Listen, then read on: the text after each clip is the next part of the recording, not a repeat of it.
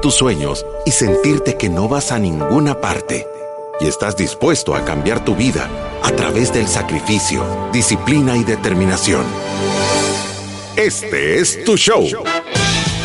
Finanzas para Todos de Fisherman con Alfredo Escalón y Marilú de Burgos, a donde te daremos la receta de la vacuna que cura la pobreza. Te mostraremos que puedes eliminar tus deudas y vivir tus sueños. Desde la cabina del Centro de Soluciones Financieras de Fisherman. ¡Empezamos! Desde la cabina del Centro de Soluciones Financieras de Fisherman, un día más empezamos en Finanzas para Todos con el objetivo de educarte, con el objetivo de que tengas mayor control de tus finanzas, con el objetivo de que seas el héroe de tu historia.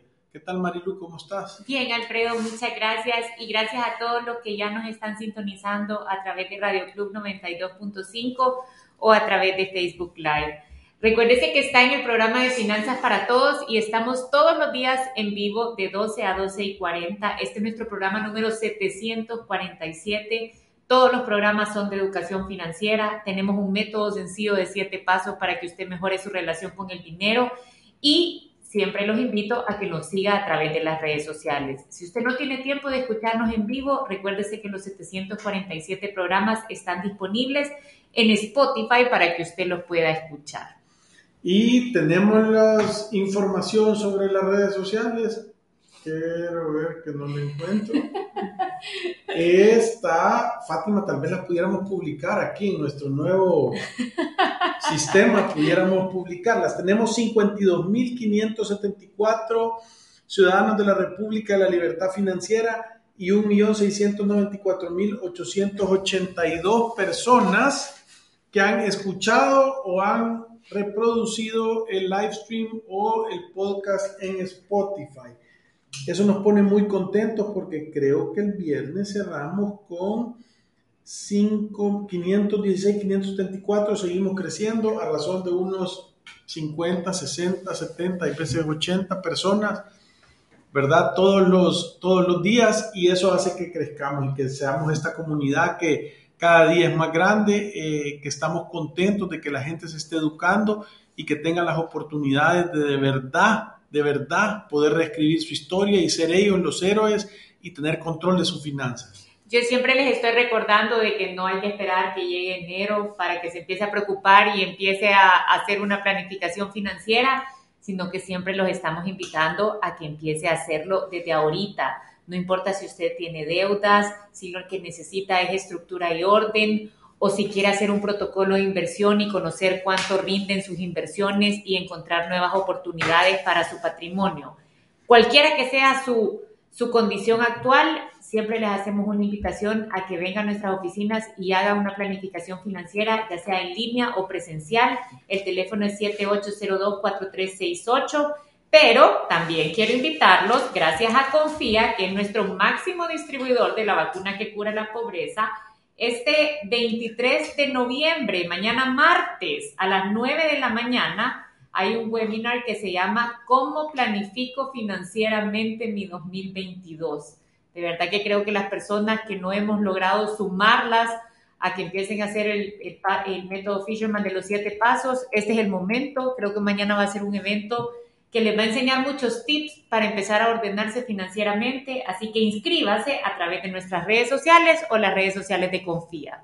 Y hay intro el día de hoy. Sí, y con esto comenzamos. Feliz inicio de semana, ciudadanos de la República de la Libertad Financiera. Bienvenidos a Finanzas para Todos. Existe un riesgo al depender de la remesa familiar pues es una entrada de dinero que depende de muchas situaciones. Economistas advierten que el alto nivel de inflación en Estados Unidos, que es el 6.2%, provocará una desaceleración en las remesas hacia El Salvador en los próximos meses. Cada dólar que recibes como remesa hoy es un beneficio que debes aprovechar para invertir en el presente y así prepararte para el futuro. Este es el tema de hoy, aprovechando al máximo las remesas familiares. Y ya descansados del fin de semana, nuestros expertos de Fisherman están listos. Alfredo Escalón y Marilou Rivers de Burgos. Y estamos con un tema que en realidad mm, creo que va a ser la primera vez que lo vamos a tocar eh, desde el punto de vista de qué hacer con las remesas, porque eh, yo creo que es un tema que pocas veces eh, le hemos puesto la atención que yo creo que debería de tener. ¿Y a qué me refiero con esto?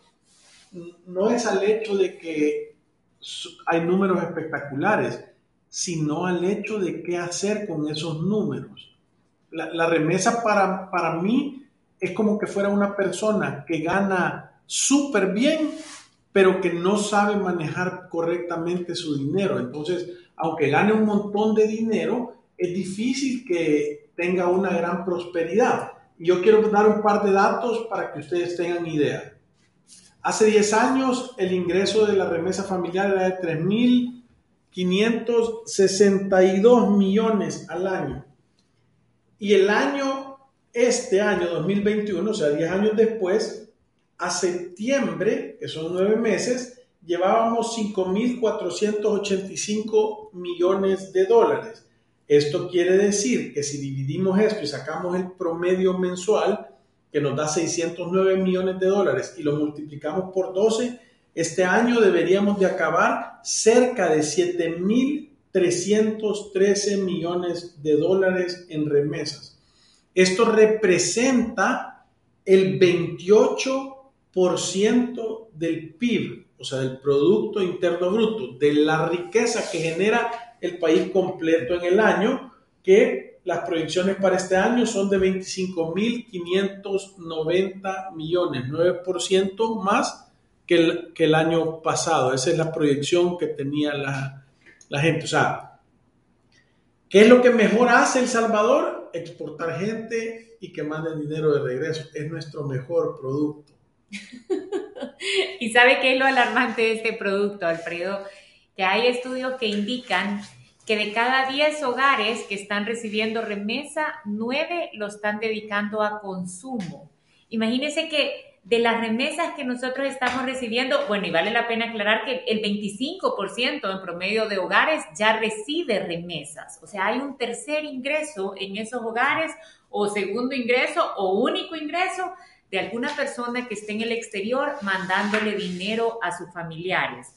Ahora, la mayoría se está invirtiendo, se está gastando en consumo, el 90%, el 6.6% en educación, el 3% en salud y solo el 0.4% se está invirtiendo o está ayudando a que se forme un nuevo negocio. Sí, y el objetivo de nuestro programa es eso, es fomentar, porque de acuerdo a lo que estamos haciendo, uno de cada cuatro personas que escucha o, qué ciudadano de Salvador recibe dinero. Y imagínense qué poco dinero invierten o tratan de hacer que se multiplique. El objetivo de este programa es hacer un poco de conciencia para que la gente, en lugar de gastarse el dinero en consumo, que cambie esa manera de pensar y que empiece a de verdad invertir un poco de dinero. Y no estamos, porque normalmente si las personas reciben remesas es porque tal vez están en una situación compleja que, que voy a decir que lo necesitan en su día a día para su diario vivir. Pero creemos que si se hace un poquito de sacrificio, si se tiene un poco de disciplina y determinación, podemos hacer que este ingreso se multiplique. ¿A qué me refiero? Póngase a pensar si usted ha recibido remesas por los últimos 10 años y ha recibido un promedio de 300 dólares al mes o 3.600 dólares al año, que serían 36 mil dólares eh, en los últimos 10 años. ¿Cuánto de ese dinero le ha quedado a usted? ¿Cuánto dinero se ha quedado usted trabajando para usted mismo? Entonces, esa es la gran, la gran apuesta que estamos queriendo hacer con este programa, es tener conciencia de cómo hacer para que me siga entrando dinero aún si mis parientes en Estados Unidos decidieran dejar de mandarlo.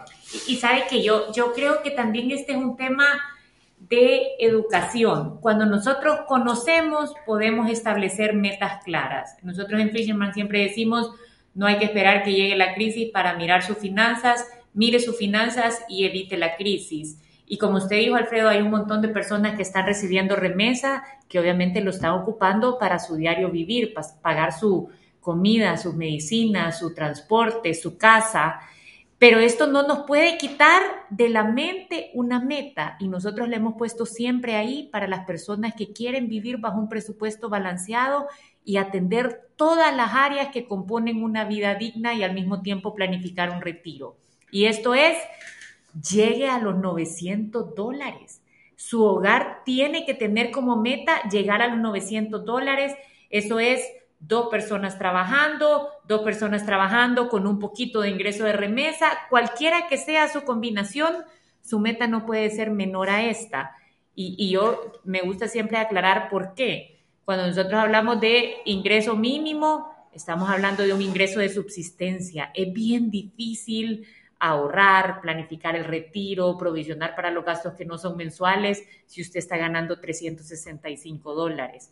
El, Centro de Defensoría del Consumidor hizo un estudio y ellos definieron que para que una familia pueda cubrir su vida digna, porque la canasta básica ni siquiera incluye pasta de dientes, o sea, hay un montón de artículos que le faltan que yo le aseguro que usted los quiere tener adentro de su casa. Ellos dijeron que esto debería de ser 700 dólares. Nosotros nos pusimos después a jugar con un presupuesto y le pusimos un poquito de ahorro de emergencia y un complemento de ahorro para retiro y llegamos a definir que los hogares deberían de estar en 900 dólares para que puedan tener un presupuesto balanceado. Esa debería de ser la meta de las personas y yo creo que reciba o no, o no reciba remesas, al final tener esta meta lo que da es un horizonte claro de hacia dónde yo quiero llegar. Y creo que el tema de las remesas sí es preocupante, que el 90% se destina para consumo, porque hay una realidad, Alfredo. Muchos de estos dineros se gastan en salir a comer afuera. En consumo. en consumo, en consumo. No es que solo se gastan en cosas básicas tratando de hacer lo más barato posible, sino que ahí hay una ventana que sí se puede destinar al ahorro, a la inversión. Sí, yo, yo, fíjate que yo me pongo a pensar en este tipo de cosas y este es el consejo que nosotros quisiéramos dar. Supóngase que usted hace el esfuerzo y toma la decisión de decir, voy a ahorrar el 10%, qué lindo sería poder tener una base de datos a donde uno conozca a todos los que reciben dinero, y, poder decirles, vaya, hagamos una prueba, este mes ahorremos el 10% del dinero que nos están mandando.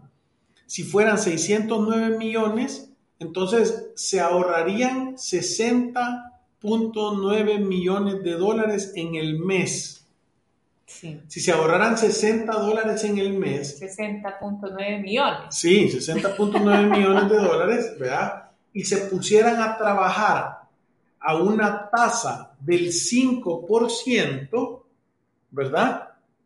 O sea, serían 6 por 5, 25, serían 2.5 millones de intereses al año que eso generara. O alrededor de unos 200 mil dólares al mes en salarios, en ingresos repartidos en esta gente. Entonces, si te pones a pensar y lograr multiplicar eso todas las veces, de repente en el año pudieras tener alrededor de 7.300 millones, no, 731 millones que pudieran generar alrededor de 73 millones de dólares al año en intereses o alrededor de 5 millones de dólares al mes. Solo pónganse a pensar si esto se pudiera multiplicar por 10 años. Es que los ahorros que estuvieran generando dinero fueran quizás más que las remesas que estuvieran viniendo, en algún momento sobrepasaran. Sí. Entonces, yo, yo me pongo a pensar, yo, yo creo que debería haber una campaña de educación y de decir cómo podemos hacer con las remesas, qué deberías de hacer con las remesas. Ponerse a pensar como que cualquier día se fuera a acabar y que pudiéramos venir y establecer un plan. Imagínate qué chivo sería de que, de que hubieran proyectos eh, en el cual la gente pudiera invertir su dinero y pudiera financiar cosas que sean relativamente seguras para desarrollar eh, eh, ingresos pasivos para toda la gente que manda remesa. Sí, y, y, es que al final, como usted lo está diciendo, e, es un tema de educación. O sea, si yo empiezo a hablar con mis familiares y a hacer un plancito con ellos, puedo de verdad destinar parte de este dinero a invertir o parte de este dinero a ahorrar.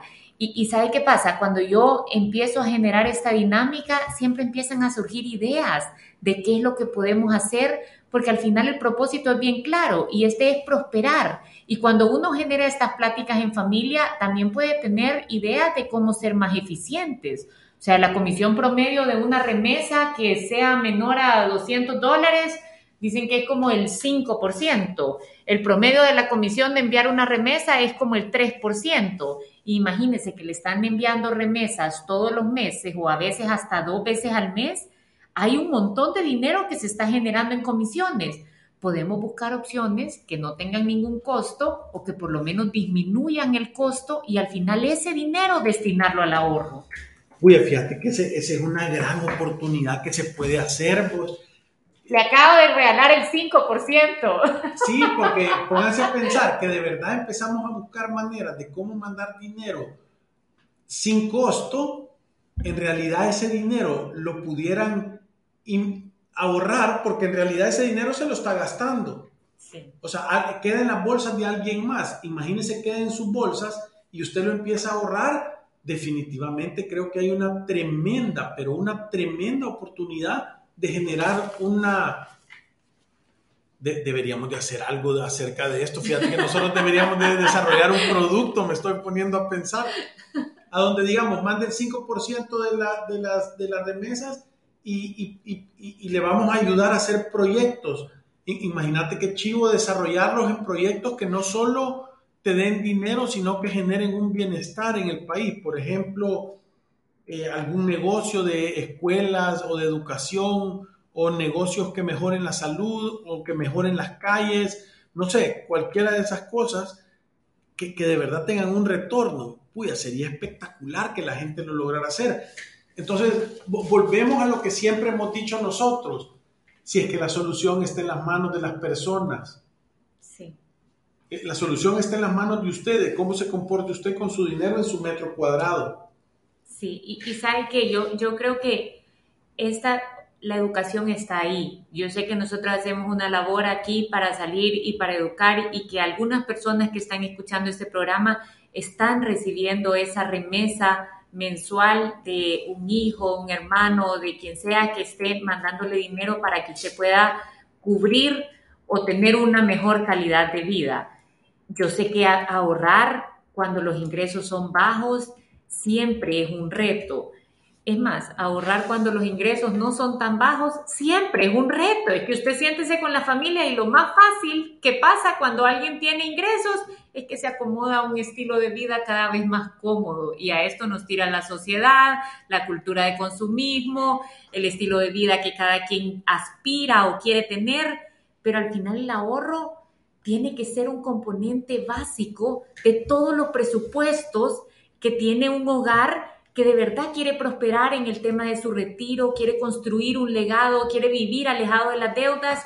Y, esto, yo sé que, que, porque ahí veo un, comentario que ya lo vamos a leer porque me parece súper bueno, que salir del ingreso mínimo es un gran reto. Y yo, sin duda, es un gran reto. Y mis respetos a las personas que ahorita con el mínimo hacen malabares porque no hay otra palabra para decirlo, para cubrir los gastos del día a día. Ahora, tengo que siempre estar pensando, si yo estoy en el ingreso mínimo, ¿qué puedo hacer para salir de esta condición? Porque los estudios están ahí, están al alcance de todos. Y lo que dicen es, con este dinero no alcanza. No alcanza para tener una vida digna, mucho menos para tener un presupuesto balanceado. Entonces, ¿qué puedo hacer? Puedo hacer actividades adicionales que me generen un ingreso. Si mi casa, si yo tengo una pareja y no está trabajando, pues es un claro indicador de que los dos tenemos que irnos a trabajar. Si yo estoy recibiendo dinero de trabajar no significa siempre ir a conseguir un empleo, ¿verdad? Trabajar es Pueden ser cosas alguna actividad económica que, que, te genere algo de dinero. Pero, pero ¿sabe? a mí lo que me encanta de esto es este programa trata de una manera bastante sencilla ponerle metas a las personas y yo creo que esta es una, una meta sumamente importante porque de verdad todos deberíamos de tener conciencia que para vivir bajo un presupuesto balanceado tenemos que estar generando 900 dólares. Cuando bajamos de esto, vamos a estar dejando cosas por fuera. Y esto siempre va a ser así. O sea, de verdad, créanme que con Alfredo nos hemos sentado, ¿con cuántas personas, Alfredo? Han sido miles de personas con las que nos hemos sentado y muchas de ellas nos han dicho, estamos generando ahorita el mínimo y usted trata de hacer un presupuesto balanceado con el mínimo y, y, y no es, es difícil, es imposible hacer un presupuesto balanceado con los hogares que están ingresando ahorita el mínimo. Entonces debería de ser una meta para todos, ¿cómo puedo subir los ingresos? Y si recibo remesas, ¿cómo puedo ser un mejor administrador? Si supero los 900 dólares, no debería de haber excusa para que yo esté pensando en mi retiro, provisionando para los gastos que no son mensuales. Sí, y fíjate que yo, tal vez lo que, lo que es importante en esta situación es, nosotros cuando hacemos una planificación financiera en Fisherman, parte de lo que nosotros tratamos de explicarle a la gente es que hay dos tipos de estrategia. La primera estrategia son las personas que están gastando más de lo que deben. Entonces se llama el presupuesto que nosotros recomendamos se llama nuevos gastos propuestos. Es decir, vamos a apretar a donde se te ha salido el dedo de la chancleta. Eh, número dos es nuevos ingresos propuestos. Son personas que, que no pueden gastar más porque solo las cosas básicas están gastando. Entonces, se define un plan para incrementar los ingresos, ¿verdad? Y normalmente las personas, yo he visto personas, porque esto es la nivel 1 de sentido común avanzado, que es vamos a apretar a donde más podamos, ¿verdad? Pero nadie dice, quiero ver, voy a hacer un, me voy a poner una meta de cómo voy a aumentar mis ingresos 5% en el año o 10% en el año. Y cuando ya tengo la meta, decir, bueno, ¿cuáles son las actividades que puedo hacer para lograrlo? ¿Cuáles son las tareas que tengo que hacer? Y a dónde están las oportunidades para empezar a hacer. Óigame bien, es imposible, pero verdaderamente imposible, si tú te trazas un plan y empezás a probar de que no crezcas. No estoy diciendo que le vas a pegar a la primera, pero si probás y no te funciona, y probás otra, y no te funciona, y probás otra, y no te funciona, la quinta o la sexta le vas a pegar. Pero estás en, en la tarea del día a día de estar mejorando tus ingresos y eso es lo que debería de hacer cuando estás en la tarea del día a día de mejorar tus ingresos, debería de resultar con que le pegues a algo. Es que no puede ser que falles todas las veces, es imposible. Entonces, si, si, si apuntás, le pones un poco de inteligencia, medís el proceso, ves, ves cómo están las cosas, es imposible que no puedas incrementar tus ingresos y esto puede ser a través de servicios, puede ser a través de eh, emprendimientos, puede ser a través de generar más trabajo, de cambiar de trabajo, de, evaluar cuáles son tus ingresos, de ver si puedes hacer trabajos extras en el trabajo que ya, que ya tenés. Entonces sí, yo creo que es súper importante que le pongas atención a esa situación.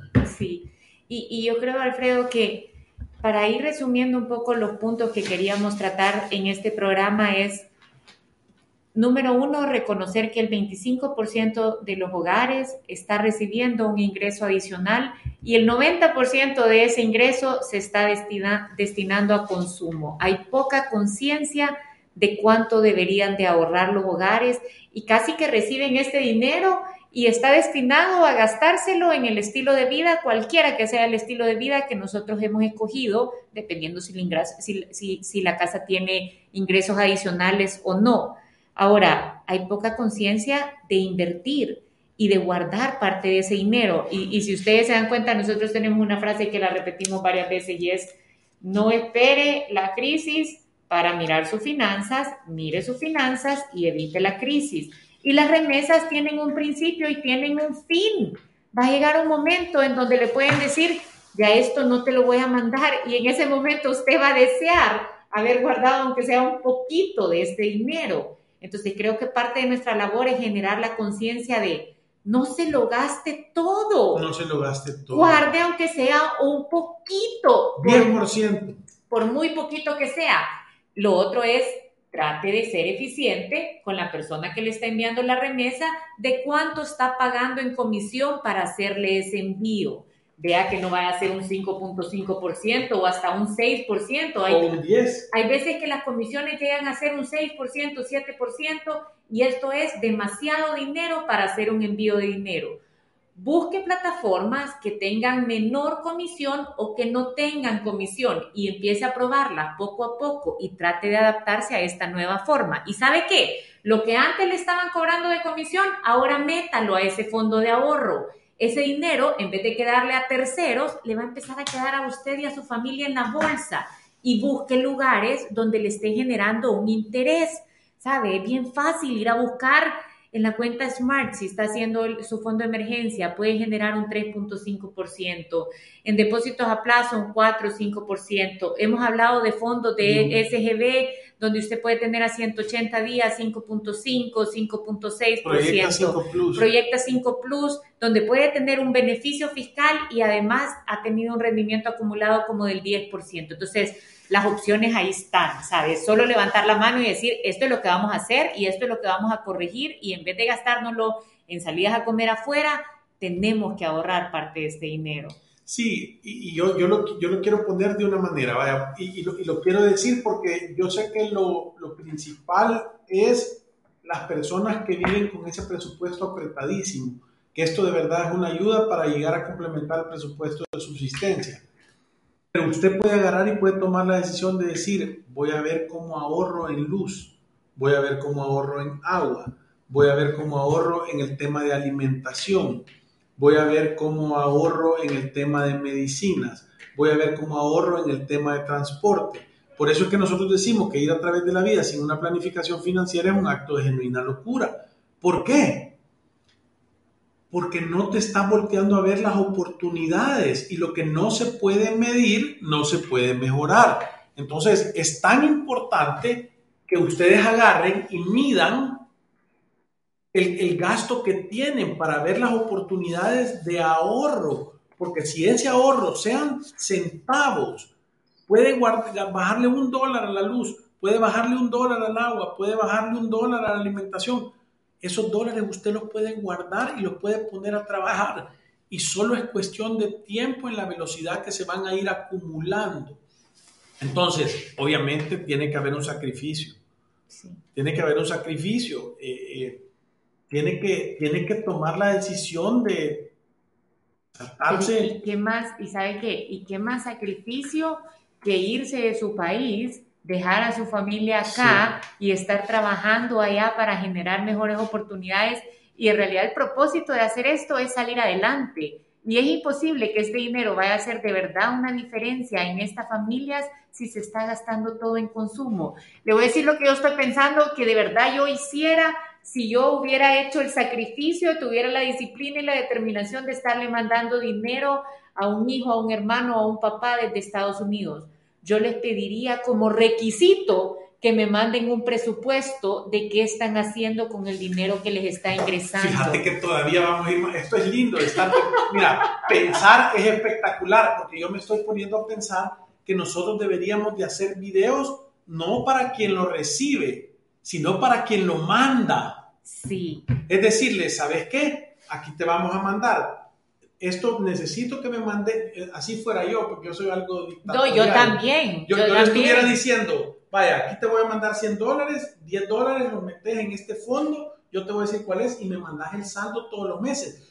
Porque entonces el mandar dinero tuviera un principio y un fin. Sí, pero así como lo tiene es para siempre, ¿me entiendes? Se lo gastan todo en, en, en consumo. Todo es, o sea, es como agarrar una moneda y tirarla al pozo de los deseos. Deseo que con esto salgan adelante pero en realidad solo, o sea, solo es un, es un gasto, no hay cero inversión. Entonces, este programa no solo es para los que reciben la remesa, sino también para los que la mandan, que deberían de estar haciendo un programa para que eso sea un, como que tenga un principio y un fin. Si las personas necesitan 300 dólares al mes, y yo lo voy a poner bien fácil, 300 dólares al mes. Si yo agarro mi calculadorcita, y fíjense bien esto, qué bonito, si yo agarro la calculadora y digo 300 dólares al mes y lo divido entre el 0,6%, yo necesito tener 5 mil dólares ahorrados para que 300 dólares generen esa cantidad. Entonces, yo, yo debería de poder fácilmente determinar cuánto dinero debería de estar ahorrado para que genere ese monto. Sí. ¿Verdad? Y le quita un mes de esfuerzo. Un mes. Y, y, ya solo se tiene que preocupar por los siguientes 11. Y es que esto de ahorrar de verdad es espectacular. Y solo hay que generar la conciencia y la educación para que cada uno de estos hogares, en vez de tirar todo el dinero en consumo, empiecen a guardar un poquito. Sí. Y, de verdad es una señal hasta de respeto para las personas que hacen el sacrificio de estar afuera, obviamente sin ver a sus familiares y en el frío, en las condiciones que sea, para mandar dinero a las personas de nuestro país. Y lo quiero poner fácil, cada 5 mil dólares de ahorro da 300 dólares en un mes. O sea que con 60 mil dólares de ahorro, tú le puedes garantizar, sin que se toque el capital, 3.600 dólares al año de ingresos. Y, se mandan cajas. A mí me gustaría saber cuál es el promedio de la remesa. Sí. ¿Cuál es el monto promedio, el ticket promedio que se envía? Alfredo, vamos a ir a una pausa comercial y ya regresamos. Si te perdiste de nuestros programas anteriores o deseas volver a escucharlos, encuéntranos en iTunes o en Spotify como Finanzas para Todos. Continuamos. Nuestro objetivo es respaldarte en el camino hacia tus metas. Somos el Instituto de Garantía de Depósitos, IGD. Brindamos seguridad a tus ahorros hasta el límite de 10.289 dólares, gratuita y automáticamente. Este beneficio aplica en bancos, bancos cooperativos y sociedades de ahorro y crédito miembros. Ingresa a www.igd.gov.sb o síguenos en nuestras redes sociales. Con Proyecta 5 Plus, el Fondo de Ahorro Previsional Voluntario de AFP Confía, tus inversiones obtienen una rentabilidad altamente competitiva, 9.47%, rentabilidad acumulada de los últimos 360 días al 31 de octubre de 2021. Solicítalo al 2267-7777 o visita www.confia.com.sb. Invierte en tus sueños desde hoy. AFP Confía. Si te perdiste de nuestros programas anteriores o deseas volver a escucharlos, encuéntranos en iTunes o en Spotify como Finanzas para Todos. Continuamos. Nuestros expertos están listos para aclarar tus dudas, preguntas o comentarios. Fisherman responde. Empezar a contestar. José nos dice, gracias, educarse financieramente es difícil, especialmente cuando uno nunca ha tenido esa clase de educación.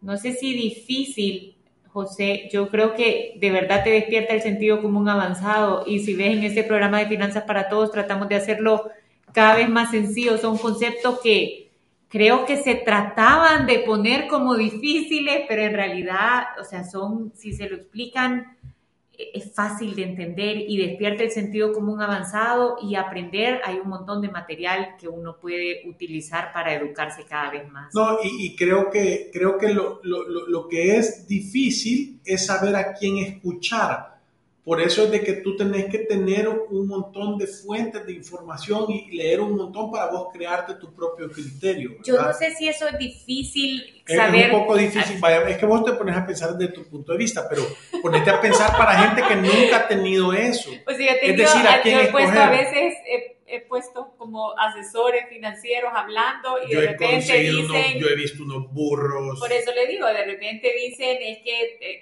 escoge el plan de la tarjeta de crédito que, que, que, que de verdad te dé más beneficios y utilizarlo para financiar tu emprendimiento y vas a tener hasta 45 días para pagar lo que has comprado y después ya lo quito y digo, esto no sirve.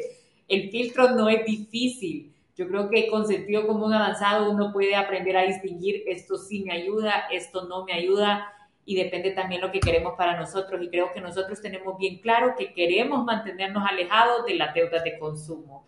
Carlos nos dice, ¿nos podrían dar un par de opciones específicas que cualquier persona puede implementar para aprovechar al máximo las remesas familiares desde el día de hoy? Yo lo, lo, primero que te dijera es hacer un presupuesto, revisar exactamente en qué se está gastando el dinero, lo que toma en venir y después de eso en qué te lo estás gastando. Y mira dónde hay oportunidades de ahorro y empezar a ponerte la, la, la, meta o, o, proponete ahorrar el 10% y ponerlo en un lugar de inversión y no lo toques. Hace caso que te lo gastaste, como se te perdieron. En un tiempo te vas a acordar, vas a estar súper feliz. Janet nos dice, hola, buenas tardes. Lamentablemente en nuestro país falta mucho para que nuestros hijos ganen ese salario de 900. De milagro se llega a los 300. Eso sí encuentran trabajo y los que tomamos y los que tomamos irnos de nuestro lindo país no fue por hacer turismo, sino que salir adelante con nuestra familia. Pero yo siempre pienso en un ahorro mensual para imprevistos, con esfuerzo sí se puede. Mil gracias y un fuerte abrazo desde España y bendiciones. Bendiciones, Janet, igualmente para vos. Eso sí te digo, hay que cambiar la, la, la actitud y la mentalidad de que es dificilísimo, porque si te preparas, haces un plan, créeme que lo podés lograr. Porque imagínate si tú programas a tus hijos para decir hacer o que se puede o que es imposible, entonces ellos eso es lo que van a creer. Entonces tú decirle, es imposible que no ganes 900. Tal vez no lo estás ganando ahorita, pero lo vas a ganar. Hace un plan. Mira, mira cuáles son los empleos que pagan más de 900 dólares y educate en ese camino. Tal vez no va a ser ahorita, pero si te propones un camino, una ruta y haces tareas, lo vas a lograr. O sea que que si alguien no gana 900, que no sea vos. Marvin nos dice, tenemos que dejar el consumismo y el materialismo. Rosy nos dice, gracias por sus enseñanzas, gracias por despertar nuestra mente, podemos avanzar, vivir mejor, con paz de manera ordenada, muchas gracias. Sí. Katy nos dice, gracias Rosy, siempre nos está sintonizando. Katy nos dice, no me canso de escucharlos, bendiciones, he obtenido buenos resultados desde que los escucho. Eh, y aquí dice Alfredo Flamenco, dice, ¿en dónde es que por 5 mil dólares al mes se producen 300 al mes? No, 300 al año. Sí. Al año, ahí, sí, yo quisiera, yo también, si vos sabes a dónde, contanos, porque sería chido. No, 5 mil dólares de ahorro te quitan un mes de, de mandar, si ahorras 5 mil. O sea que si haces por 12 años eso, si juntas 60 mil dólares, tuvieras 3.600 dólares al año. Y gracias, Katy, por tu mensaje. Ed nos dice, muchas gracias por todos sus consejos. Sin duda alguna, cada día podemos aprender algo nuevo. Ojalá todos podamos implementar en la medida de lo posible la planificación financiera. Saludos. Sí, eh, eh, mira, es, voluntad, ¿verdad? Es voluntad ponerle, ponerle ganas, hacer sacrificio, disciplina y determinación. Y no importa de qué tamaño es el paso que des. Y no importa si va gateando, arrastrándote, eh, eh, caminando al trote o corriendo. Lo importante es que tengas clara cuál es tu dirección y que avances hacia ese lugar. Janet nos dice, yo soy muy metódica, en mi casa soy la única fuente de ingresos, pero llevo todos mis centavos bien contados. Siempre me envían todos los recibos de agua, luz, teléfono, súper y los recibos los pago a través del banco. Súper bien, es que, es que eso, eso permite que tú tengas un control súper claro de qué es lo que estás, a dónde se están yendo tus dólares y a dónde es el mejor lugar o el lugar más eficiente para usarlos, ¿verdad? Tenés un orden, tenés prioridades y decís, los recibos de luz, agua, teléfono van primero que salir y que salir a fregar, ¿verdad? Entonces, yo soy muy metódica, es, yo tengo orden de mis ingresos en mi vida y lo tengo controlado. ¿Y cuál es el resultado de eso? Que te va bien, eso es. Alfredo, y con esto se nos acabó el tiempo. Muchas gracias a todos por sus mensajes. Vamos a estar aquí el día de mañana con otro programa de Finanzas para Todos. Y recuérdese que ir a través de la vida sin una planificación financiera personal es un acto de genuina locura. Nos, vemos el día de mañana. Gracias. Adiós.